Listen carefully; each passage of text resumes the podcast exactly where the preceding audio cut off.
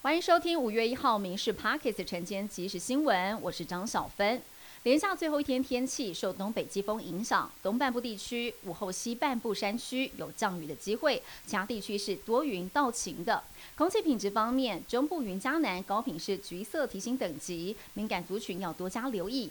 COVID-19 今天起降阶，疫苗药品使用不受影响，但是疫情指挥中心解编，疫苗接种价同步退场，公费疫苗收挂号费，快筛实名制退场，住宿机构取消定期快筛。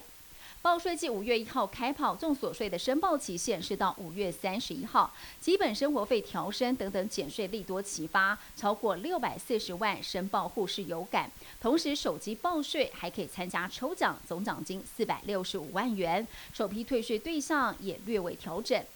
癌症连续四十年是国人十大死因之首，癌症的药费逐年增加，去年总共是八十三万名癌友就医，医疗支出达到了一千三百三十四亿元，其中三百九十二亿元抗癌药费是近十年来癌药成长率首度下降，不过人数逐年的增多，为了加速新药纳入健保给付的速度，健保署打算针对癌药、新药还有罕药等等昂贵药物采差额负担，将会定出。上线减轻民众的负担。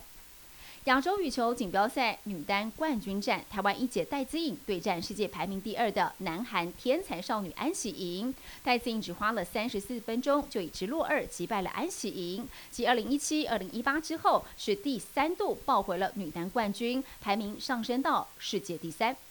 大甲妈祖绕境九天八夜行程到尾声，大甲妈祖回銮镇澜宫安坐，信徒是一路的簇拥跟随，为今年的绕境进香活动画下句点。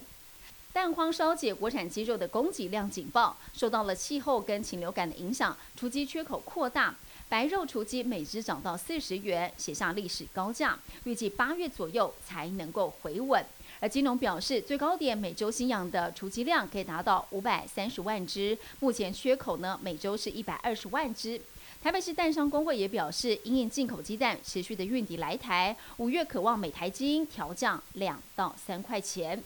很多人的童年回忆，包括了夜市捞金鱼，未来可能成为绝响了。农委会预告动物保护法修正草案，摊商禁止以游戏跟娱乐等等名义，把动物当成赠品来交换。夜市的捞金鱼、套圈圈、射气球换动物等等，未来都会触法，最重罚二十五万元。以上新闻由民事新闻部制作，感谢您收听。更多新闻内容，锁定下午五点半《民事 Parkes 晚间即时新闻》。